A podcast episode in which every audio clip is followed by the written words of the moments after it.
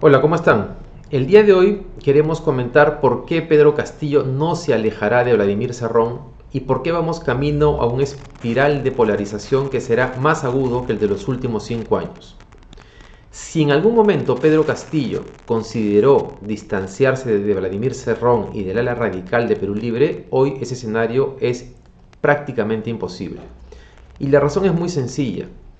Después de esas tres semanas en las que no solo el Fujimorismo, sino un sector importante de la derecha ha remetido contra los resultados electorales e incluso contra los mismos organismos electorales con el fin de evitar que Pedro Castillo sea declarado presidente, debe, ser mucho más claro para Castillo que necesita de, Perú Libre, incluida el ala, el ala más radical del partido, para defenderse de la arremetida que continuará aún cuando logre asumir la presidencia. Mientras la derecha y el centro hemos esperado que Castillo se aleje de Cerrón y se rodee principalmente de los técnicos que acompañaron a Verónica Mendoza, lo concreto es que la actitud de la derecha de las últimas semanas habrá empujado a Castillo a tener que convivir con el ala castillista, con el ala serronista y radical de Perú Libre y con los técnicos de Juntos por el Perú.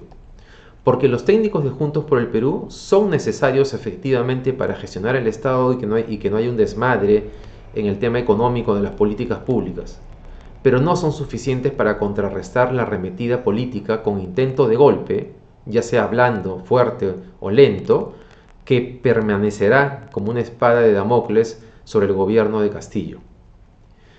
Y si crees que exageramos, solo te pido recordar lo que ha sucedido en los últimos cinco años y lo que el Fujimorismo le hizo a un gobierno de derecha como el de Peronos por el Cambio. Y lo que le hicieron a Pedro Pablo Kuczynski y a un gabinete que en el 2016 hubiese podido trabajar sin problema alguno para el Fujimorismo, porque era un gabinete que tenía la mitad o tal vez tres cuartos de su corazón de color naranja. Y en esta ocasión hay un agravante.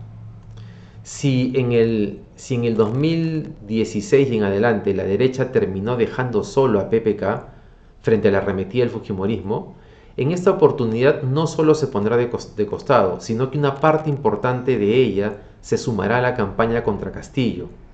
En algunos momentos con razón, por temas de gestión pública o, debates sobre ideas concretas, pero en otros no, como ha quedado claro en las últimas tres semanas. Los ataques van a venir por razones válidas y por razones no legítimas. Y hay que recordar que la derecha ya lo hizo el 2001 cuando se sumó al coro de Alan García para desestabilizar a Alejandro Toledo, y que también lo hizo en el 2011 con Humala.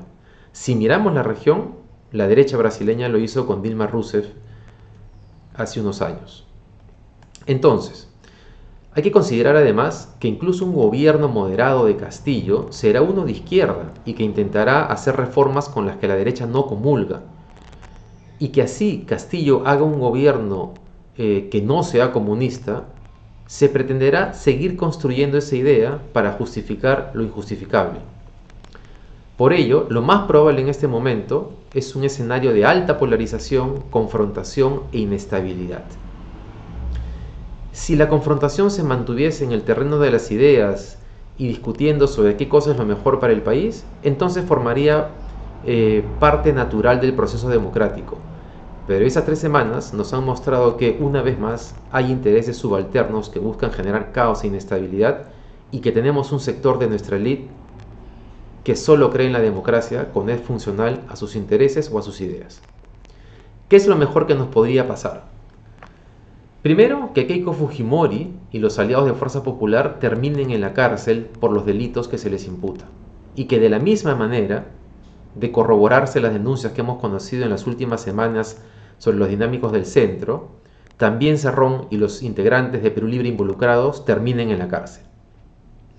Ello sería bueno incluso para el gobierno de Castillo, pues le permitiría mantener al partido y a la bancada en el Congreso de su lado a la vez que se libera de Cerrón y de los involucrados sin necesidad de él separarlos del partido.